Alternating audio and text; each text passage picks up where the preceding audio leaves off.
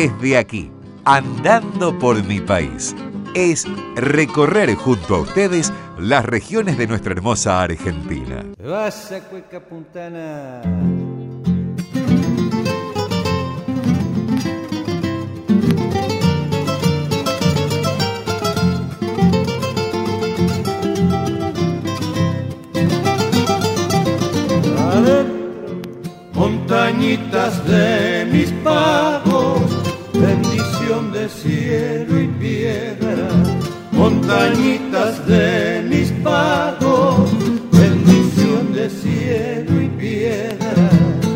ensoñación de poetas o realidad de quimeras, en sus paisajes de siglos sueña y se mira mi tierra, se van con rumbo al noreste en un andar de sendero, en derroches de quebradas, atajos y sus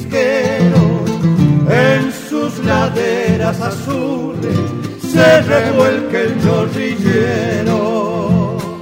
Sus parajes son encantos, son amores, son perlas de su grandeza que se escapan del amor. Bien allá, viento altanero, había sido el chorrillero. Va la otra.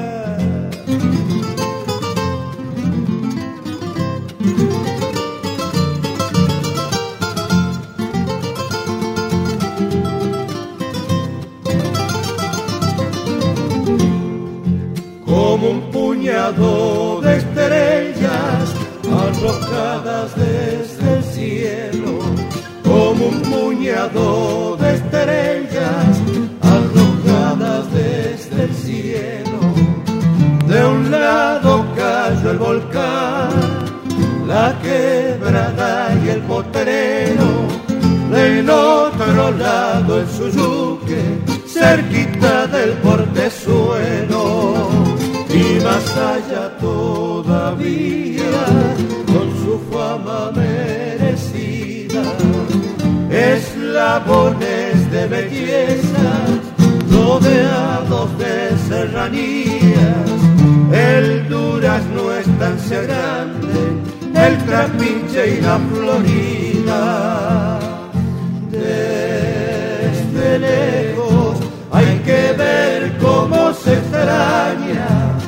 han pasado tantas lunas sin volver a mis montañas. Bien allá, viento altanero, había sido el chorrillero.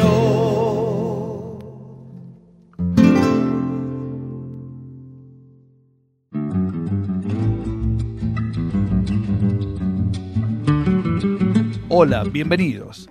Nos dirigimos hacia la ciudad de San Luis, mientras transitamos esta zona donde están instaladas las plantas potabilizadoras que abastecen a la ciudad, que es la más poblada de la provincia, ya que aquí viven más de 220.000 personas.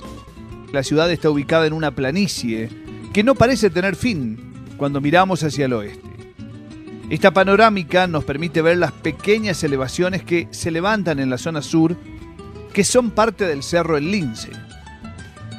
Y hacia el noreste, toda la urbe parece estar custodiada por las montañas que forman parte del cordón central que tiene la provincia y que son las sierras de San Luis. Si bien la ciudad cuenta con más de 400 años de historia, fueron los últimos 35 los que dispararon un desarrollo económico y social de la mano de un marcado crecimiento de la población. Parte de ese fenómeno se aprecia en el relieve de la zona céntrica de la ciudad, que ya abandonó su típico paisaje de casas bajas para cambiarlo por la aparición alternada de siluetas de edificios en altura. Como ocurrió con muchas ciudades del interior, los primeros signos de modernidad se vieron en San Luis hace poco más de un siglo, de la mano de la llegada del tren. La ciudad era una de las escalas del corredor que el ferrocarril transitaba a lo ancho del país, uniendo la ciudad de Buenos Aires con Mendoza. La estación de trenes que fue inaugurada el 15 de marzo de 1907.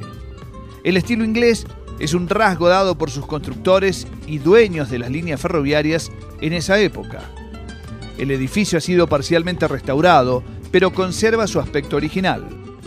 En las afueras se ha construido un parque que recuerda el paso del tren por la estación donde alguna vez llegaron figuras como Julio Argentino Roca, Teodoro Roosevelt, el príncipe de Saboya, Juan Domingo Perón y Eva Duarte de Perón. El resto del predio del ferrocarril ha sido urbanizado casi por completo. En uno de los sectores fueron construidos edificios de departamentos. En el extremo está el Hospital Islas Malvinas y también está el edificio del Instituto de Formación Docente. Solo en la parte norte todavía quedan algunos vestigios de la zona ferroviaria, con las vías que apenas se ven mezcladas con algunos cacharros añejos. En la estación funciona el Centro Cultural José La Vía. Sus alrededores fueron remodelados con una gran explanada que conforman un espacio con jardines, bancos y luminarias que conviven con algunos objetos antiguos que pertenecieron al ferrocarril. Aquí hay ruedas, antiguas ruedas de metal, el andén con techos de madera sostenidos por anchas columnas de hierro y el nomenclador de la ciudad de San Luis restaurado. A principios del siglo pasado, la ubicación del ferrocarril obligó a construir una calle que llevara directo al centro de la ciudad. Así nació la actual avenida Ilia, inicialmente denominada Presidente Quintana, la única diagonal que rompe con la cuadrícula española con la que fue trazada la ciudad. La avenida se convirtió en una especie de pasillo de entrada para quienes arribaban en tren a San Luis y permitía llegar de manera directa a edificios históricos como el ex Colegio Nacional Juan Crisóstomo Lafinur, la Escuela Normal de Niñas Paula Domínguez de Bazán o incluso la Iglesia Catedral.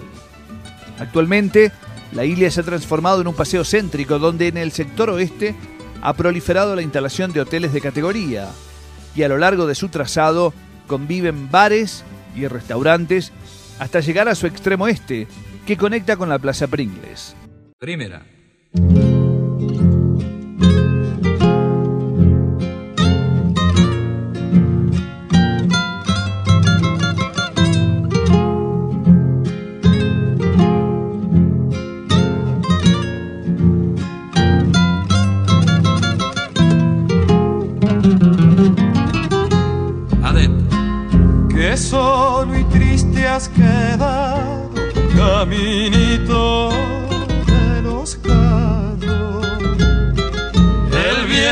Viento atiza tu llaga, desnudando tus guijarros. El viento atiza tus llagas, desnudando tus guijarros. El tiempo te va a borrar secaron tus chañares. Los tordos y las caras alegran otros lugares. Los tordos y las calandrias alegran otros lugares. Yo tengo en el corazón mucho más polvo y más barro, porque ya me estoy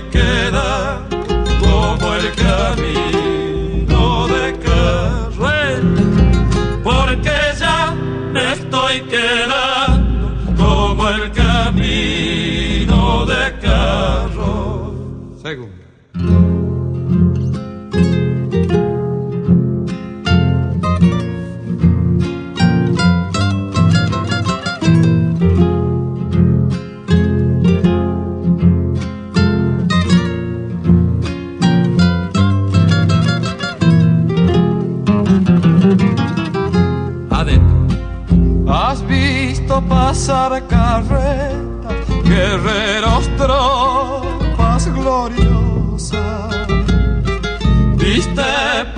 mi bandera, cabalgando victoriosa. Viste pasar mi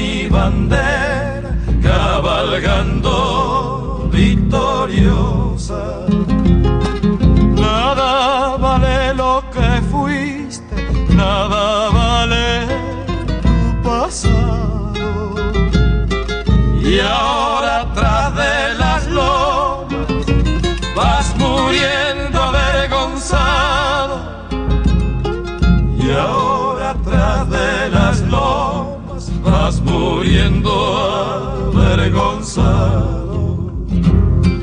Por eso en el corazón tengo tanto polvo y barro, porque es la suerte del criollo, la del camino de Carruel, porque es la suerte del criollo, la del camino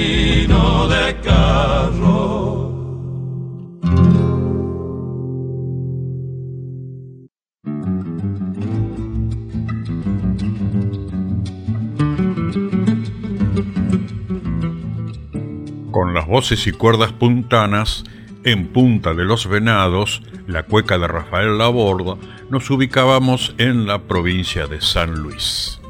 La ciudad de San Luis se encuentra ubicada al pie de las sierras, en el extremo punta de los Venados, y esta cueca que escuchábamos al principio hacía referencia de la ubicación, que luego a través de un guía recorrimos algo de la ciudad capital de San Luis, cerrando este recorrido las voces de los Quillaguasi en Camino de Carros de Rafael Laborda.